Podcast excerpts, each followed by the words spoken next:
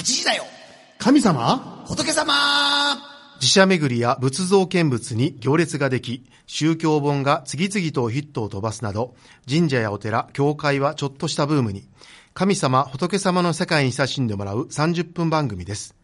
今週のこの番組は、各種水道工事のことならお任せ、大城工業所さん。神社やお寺の屋根の修理も行っています。堺ルーフテックさん。もういくつ寝ると、貴船神社の夏祭りがもう少し、もうすぐに近づいてまいりました。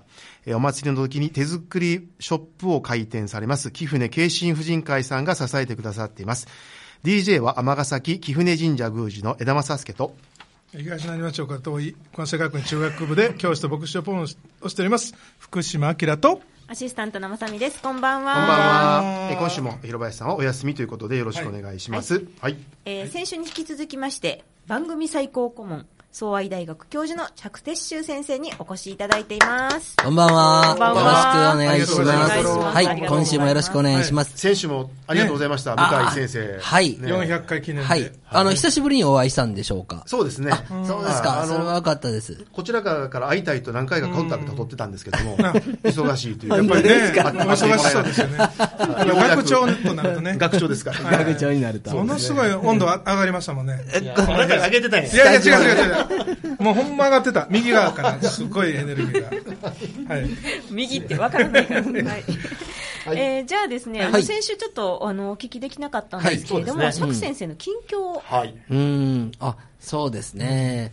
特に、まあ、あの、これっていうのも、ないんですけども、ちょっとこの、まあ、面白いことを思いついて、はいで、それ、なんとか実現させようかと思ってるんですよ。えーっと、サロンドペラオペラっていうのを考え 考えつきましてね。えあのー元はといえばですね、あのー大学の音楽学部の卒業生なんかも割とよく、あのー来てくれるんですね。遊びに来たりとか、あと、えっ、と、コンサートのお知らせをくれたりするんです。で、喋ってみると、その、まあ、あの、いろんなところで卒業生頑張ってるんですけども、せっかくこの子供の時からずっと頑張ってやってきたあのクラシックを披露する場ってすごくない、例えばあのどっかの施設行って歌歌ったりとか、えーこう演奏したりとかしてはるんですけども、高齢者の人の喜びそうなあのものをやったりとか、で子供が喜びそうなものをやったりとか、で本格的なオペラをとかね。その場がないんですよ。あの、もう、あの、もちろん一線で活躍してる人はやられてるんでしょうけども、本当に地道に街で音楽活動をしてる人っていうのは、どうしてもこう、あの、ニーズのあるような、よく、みんながよく知ってるような童謡であったりとか、ジブリの歌であったりとか、で例えばもう3歳ぐらいからずっとピアノをね、クラシックやってて、で、もう何十年もしてて、で、それで、あの、全然それが弾ける場がないってかわいそうだなとか思ったりしてたんですよね。で、そこで、こう、そういう、こう、もう少し親しんでもらえるものはないかというのを考えて、で、オペラって2時間も3時間もあるでしょ？はい。で、それを楽しんでもらうっていうのは難しいので、あらすじを話し家さんにやってもらって。で、あの、登場人物のやりとりなんかも、話し家さんが落語にして、で、ここっていう名場面を、バーンとしてもらうっていうのはどうかと。で、ちょっと似たようなことを、あの、えっと、米田さんがやってるんですよ。オペラ、えっとね、オペラ落語っていうのをやってもらう。であれはもう、本格的なホールで、あの、オーケストラとかでやってるんですけど、サロンドってつけたのは、ちっちゃなその、集まりでもできるようなものを考えられないかっていう、思いついて、面白いんじゃないかって思ってるんですが、どうですかね？なんとか、ない。んとかなんとか実現させて、ええ、実現させて。サロンとペラのペラは喋りのペラ。そうそうそう。そう。ペラ。オペラ。ペラオペラ。ペラオペラっていうのですね。また思いついてですね、誰に頼まれたわけでもないのに仕事を増やしてしまってるんですよ。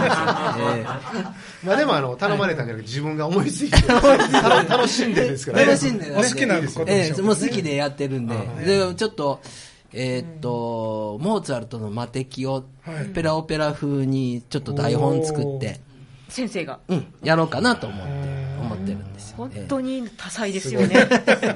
これを、ペラオペラ、アイデアはいいんですけど、ね。最大の難関は、うん。私がオペラの知識全然ないっていう、ここが一番の難関なんで。意外です。釈先生にもな、できないことがあったんですね。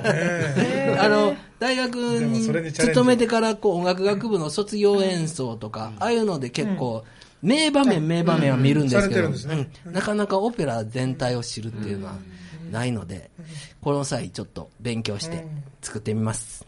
はい。え、いつぐらいに実現しそうですか？この秋にお披露を初演が。披露する予定ですので、釈先生はペラの方かオペラ、どっち担当なんですか？僕どっちも担あ、当違う、あ、違う。テラの方は、話し家さんなんです。あ話し家じゃなかったです。違います、違います。違う、私別に。歌われるわけでもない。よく舞台上がってはるから。それも嬉しそうに上がってます。けどでも、あの、オペラの方は、あの音楽の卒業生。たくさんいらっしゃってね。で、ええ、たくさんいますので。で、それで、ペラのところは、話し家、プロの話し家さんにお願いしようと思っております。はい。楽しみですね。で、えっ、と、ところでですね、はい。えっ、と、ちょっと、あの、日常というか、あの、うん。実際のニュースでですね、最近、あの、オウム真理教のはい。ニュースがはい。結構話題になったんですけれども、はい。そうですね。えーあのニュースは先生としてはどういうふうにご覧になってますか、そうですね、オウム真理教に関してこう話すと、まあ、すごく長くなりますし、単なる犯罪集団として、うんあのー見てしまうとね、うん簡単な話なのかもしれないですけど、やっぱりその宗教教団が起こしたっていう独特の事情がありますし、宗教っていうのは、ああいうことを起こすんだっていう、うんそれはやっぱり考えなきゃいけないところですね。で、今回のあの、7月6日に起こった、あの執行された7人一度の死刑ですよね。はい。まあ、あの、しえっ、と、刑、死刑の執行を7人一度に行うっていうのはおそらく初めてだと思いますし、えーこれもいくつか論点があるんですけど、私一つ気になってるのは、あの、えー松本千鶴夫ですね、朝原将校の遺骨を四女が引き取るというのを、本人が指定したって言われてるんですよね。その死刑の直前に誰を引き受け取り、引き取りにするかっていうと四女っていう。でこれがね、本当かなと思うんですよね。どう考えてもその、しそうな気がしないんですよ。そもそもこうもうコミュニケーション難しいって言われてましたからね。ですからもうほとんどちゃんとまともにやり取りはできないっていう。で家族が面会に行ってももう無理な状態なんですね。で、その状態で、なおかつ、その、冷静に四条を指定するかなというふうな。でもしこれ指定、本人がしたんじゃなくて、ある種の誘導があったり、あるいは、この検察なり何なりの思惑があって四条にしたのであれば、やっぱりこれは、あの、日本の司法とかの大きな問題になると思います。でもしそういう誘導があったりしたら、すっごい問題なんですよ。これ根幹を揺るがすも大問題なんですよね。で、国家の恐ろしさっていう話にもなるんですけど、でもこれ4条が引き取るのが一番収まるのは間違いないです。で教団関係者にその遺骨が渡ることの具合悪さっていうのを考えると、そこしかない。でそれだけまあ特殊な事情を抱えた、まあ、刑の執行だったっていうようなところがですね、まあ気になってるところですよね。うん。はい。確かにね。うん、その四女のとこは同じもう本当同感ですね、なんかまあ分からない世界ね、そうなんですよ。そう、まさに死に口なしというか、密室そこに何人今いたかも含確認してですね、それがまあ公表されることもないですし、まあ、今回、なぜこの7人を選んだかっていうのは、法務省の発表も一切ないわけですので、相当いろんな思惑を、おそらくその思惑の大半は、これをまあ、あの、今現存している後継団体に影響を与えないためっていう思惑が多分大半だとは思うんですけど、その配慮はもちろん必要であるものの、密室でその、刑の執行なりですね、その、いろいろな捜査がなされるとなると、これはやはりそうはいいかないというか、国家にとって大きな、我々考えなきゃいけない問題っていう、こういうまあ課題を随分残してしまいましたね。まあそれだけ取り扱い難しい案件であることは確かですね。なるほど、はい。えーではですねここからは、えー毎年恒例のはい。ゲストをはい。はい、えー毎年恒例ということは釈先生が教授を務められている総愛大学から学生さんをお招きしております。はい、総愛大学宗教文化研究隊の皆さんです。こんばんは。お待たせしました。えー、ではですね、えー、隊長から順に、うん、えー、自己紹介をお願いいたします。隊長というのは宗教文化研究隊の隊長ですよ。はい、はい、隊長がいいか悪いかじゃないですか。学長でもない。学長でもない。はい。お願いします。はいはい、えー、変わりました。宗教文化研究隊隊長、花田由沙と申します。はい、はい、最近ハマってることと言ったら、ちょっと正直、ね、はい、はい、すいません。すごく緊張しています。いやいやいやはい。はい、花田さん、最近ハマってることは何でしょう、はい、ですか？最近ハマってることは、ちょっと小説を書くことにハマっています。おなんと、えー、ここにいますよ。ここに、えー、プロが。えーどんな小説書いてるの？まあ、できればちょっとあのタイムスリップ系のものそれあれ？どっかでちゃんと下準備してありました。あれ ?SF 系を書いてみたい過去に遡ったり。遡ったりとか、だから江戸時代に遡ったり。江戸時代江戸に。縄文時代じゃない縄文時代まで行くと。行くと言葉が難しい。すごいドラマがありそうです。そうですか。考えたら、花田さんは、あの、日本文学の専攻あ、そうなんです文学専攻そうなんですか。それもあるんですその道をずっとね。うん。いけたらな、何かまさみさんからアドバイスは？ねえっ、と、もうすでに書いて、どっかに、ネットとかにアップないです。じゃあ今度見て。いやいやいやいやいや、あ、やっぱり書いて、どっか発表したらいい。えっとね、書いて、あの、まずは書き終えることと、コンクールにね。書いたものを誰かに、あの、ネットでも、家族でも友達でもいいけど、誰かに読んでもらうと、なんか、また、モチベーションが上がります。はい。はい。ぜひ。ありがとうございます。今度送ってくれたら。いやいや。何を企んでるんですか？頑張ってくださいね。はい。では次。こんばんは。こんばんは。宗教文化研究隊の副隊長をしております、藤原正人です。えー、最近、自分の部屋のエアコンが壊れてしまいまして、急遽扇風機で、どうにか回してるんですこの暑さで。この暑さで少し、あまり眠れてないんですけど、今日は頑張りたいと思います。よろしくお願いします。今日このままスタジオで寝たらいいんじゃん、これ。この、これぐらいが心地いいですね。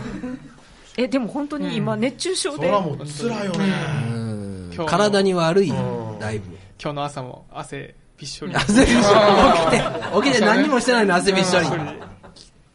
エアコンかけてても汗びっしょしやもん。びっしょり、びっしょし、びれぐらいのお体を大事に。はい。はい。よろしくお願いします。では、最後。はい、宗教文化研究隊同じく副隊長の野尻瑞希です。よろしくお願いします。お願いします。野尻さんは何か、最近のことは、ハマってる。ハマってる最近ハマってることは、えっと、書道をしてたんですけど、高校生の時に。それで今、またこう授業でも書道の方を取っててやっぱり楽しいなっていうふうに感じててそれがすごくハマってることですね。授業の書道があるんですか？そうですね。書道前期と後期に分かれてあるんですけど、どっちも取ってて。どっちも。あの大体ねあの教員免許に必要な国語のだからあの大学で書道のあの講義があるんですねでも前期後期は本当好きで撮ってる。好きで撮ってる。本当は一個でいいんですか？そうです。多分どっちかでいいと思うどっちかでいいはずなんですけどね。私はちょっと好きなんで、どっちも撮ってて。さっき花田さんは日本文学専攻とおっしゃってたんですけど、えっ、と野尻さんは、私は仏教文化専攻。藤原君と野尻さんが仏教文化専攻です、はい、そうですか。なるほど、仏教のこと詳しいな。いや、いや、なんなんでトラップのような、トラップを仕掛けてるような語りが。えー、ではですね、あの、こちらも毎年恒例なんですけれども、うんね、えー、学生さんから見て釈先生は、どんな先生なのか。そうそうえー、私たちの知らない、そう。あの、釈先生、多分何をおっしゃっても怒られないと思うので、あと成績にも影響することもないと思うので、それで落とされることない。そんなことはしません。はい、あの、どうぞそれぞれコメントを。えちなみにですね、昨年は釈先生は蓮如さん 蓮如さんに似ているという謎のコメントを残した先輩がいました。はい、お願いします。じゃあ、花田さんから。えー、そうですね。うん、一言で言うた東大寺の大仏様みたいに。東大寺の大仏様。それ一言で言えてる謎が増えてるだけじゃん。なんか、存在が大きいっていうことですかそうそうが大きい。それぐらい、あ存在が大きいと。髪の毛じゃないんですね。あとは、まあ、仏教じゃないけど、神々しいとかさ。神々しい。髪の毛が違い。も う普通に喋らせてくださいよ。普通に喋るだけでもいっぱいいっぱいなんですから。ポンセで絡んだらさらにややこしいです。ああ、なるほど。すいません。あの、それぐらい、あの、広い目で、あの、学生たち見てくれたり、一人一人の、はい。あの、悩みとか聞いてくださる、とても優しい先生だと思っています。はい。じゃあ藤原さん、今30点アップですね、さ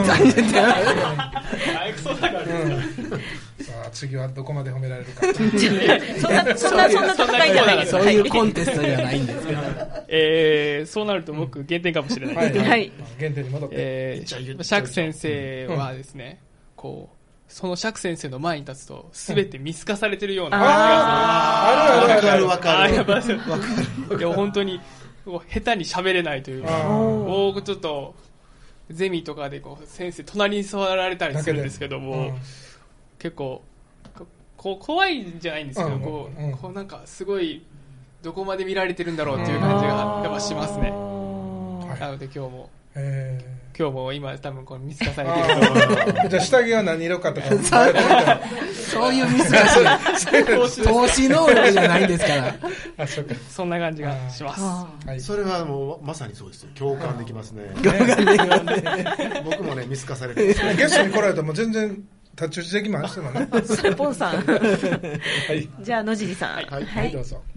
えっと、そうですね。なんか、この私程度が、こういうのも、ちょっと生意気なんですけど、その、知識の幅がすごいっていうのはすごく思って、その、なんていうんですかね、宗教ってこう、まあ、仏教なわけなんですけど、こう何を私はイスラムのことを勉強してて、そういうものそうなんです。それを結構こう質問することがあるんですけどその時にこう何を聞いても全部答えが返ってくるっていうのがあって、で聞いてないことでもこういうことあったよこういうことあるよっていうのをすごい全部こうわーってこう教えていただいてそれでなんかそれもこうピンポイントじゃなくてこうジャンルの幅もそうなんですけど、なんか歴史的な背景やったり、そういうのを含めてすごく幅が幅が広いっていうのがあって、すごいなんかそうですね、そこがすごいいい、なんか、うん、そういいと思う。まるで学校の先生みたい。に。今だいぶ釈先生、木の上に登ってあります、えー、じゃあですね、えー、皆さんが所属しておられる宗教文化研究隊、はい、えー、これはどんな活動を今年はしているのかお話しいただけますか？ねね、はい、じゃあ花田隊長。はい。えっ、と、今年は2月だ、だ2月なら、お寺巡り、あ、飛鳥の方のお寺巡りがあったり、3月なら、えー、津村学院さんの卒業参拝のお伝えさせていただいたりとか、で、4月はあの、あれ、総愛大学は毎年西、西本願寺で、あの、参拝やらせていただいているので、そこのお手伝い、兼、あの、西本願寺の見学を勉強させていただいたりとしています。で、あんと、で、6月は、まあ、あの、総愛大学内で、あの、あの、法要があるので、そのお手伝いなど、など、やらせていただいています。そういえば今年、あの、西本願寺行った後、当時さん行かへんかった？行きました。ね、なんか食べたね、何やった？当時で？えー、ぜんざいぜんざい食べたね。先生のおごりですか？どうやったっけ？みんなで、みんなで行った、行ったんですよね。雨がね、えらい降ってましたね。割とその、お寺とかで、教会も行ったり、教会も行きますよね。いろんな県、え宗教施設に行って、あの、知識を深めるっていうそんな感じです。あと、まあ、あの、大学の宗教部のお手伝いもしてもらって、あの、学内の法要の手伝いもしてもらってますし、うん、んと、まあ、宗教部系の行事はいつもね、本当に手伝ってもらってますよね。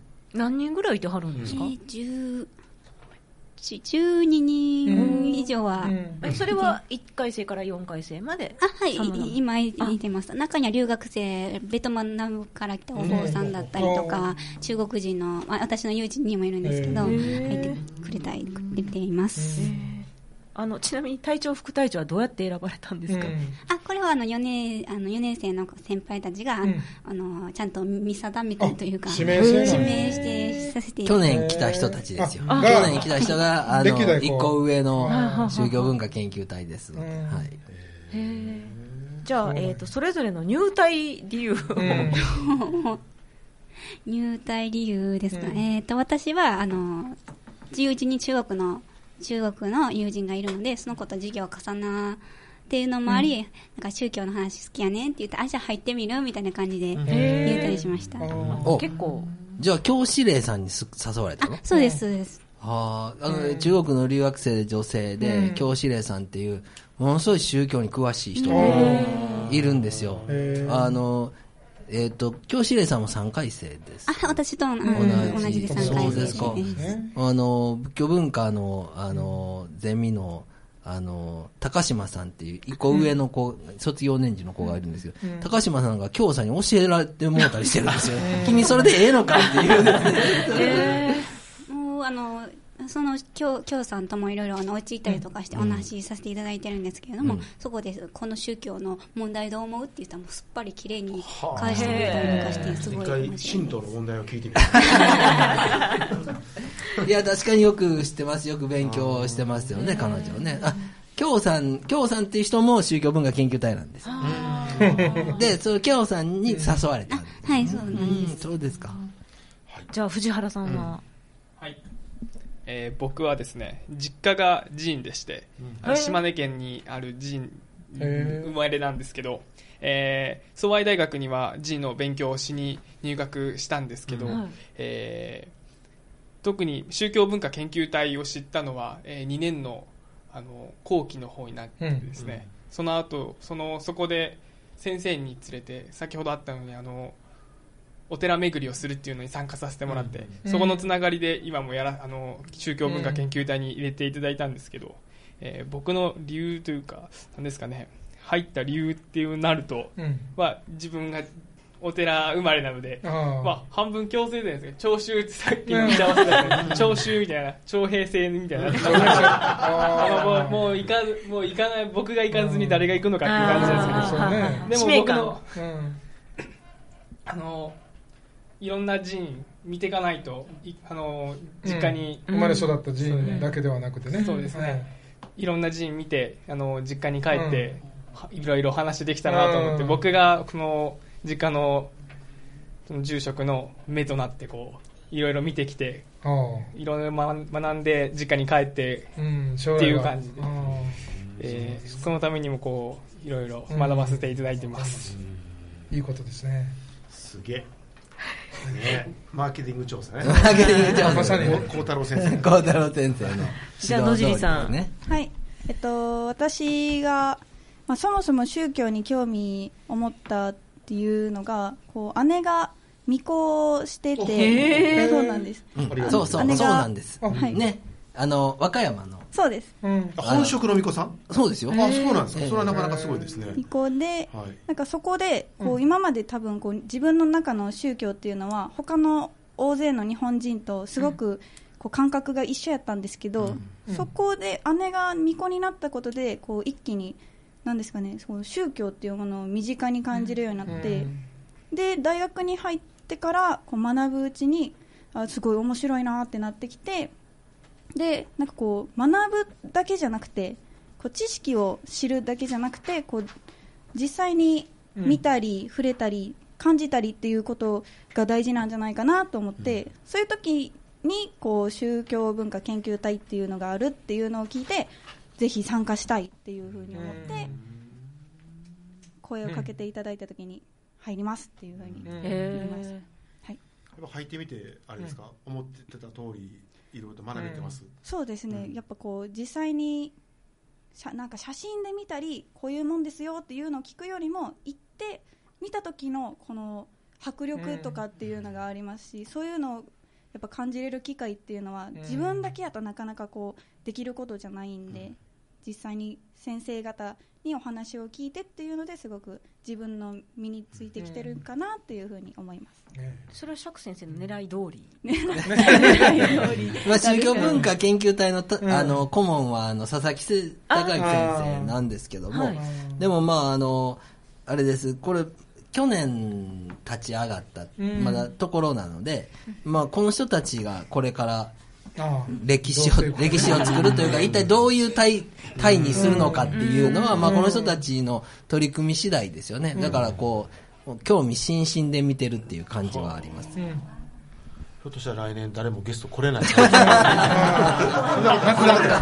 お願いしますよ。お願いしますよ。お願いします。ちなみにですね、せっかくの機会ですので、うん、えー、宮司さんと牧師さんに聞いてみたい質問はありますか？お坊さんでもいいですよ。私、お坊さん役やりますので。はい。ほんまにお坊さんです。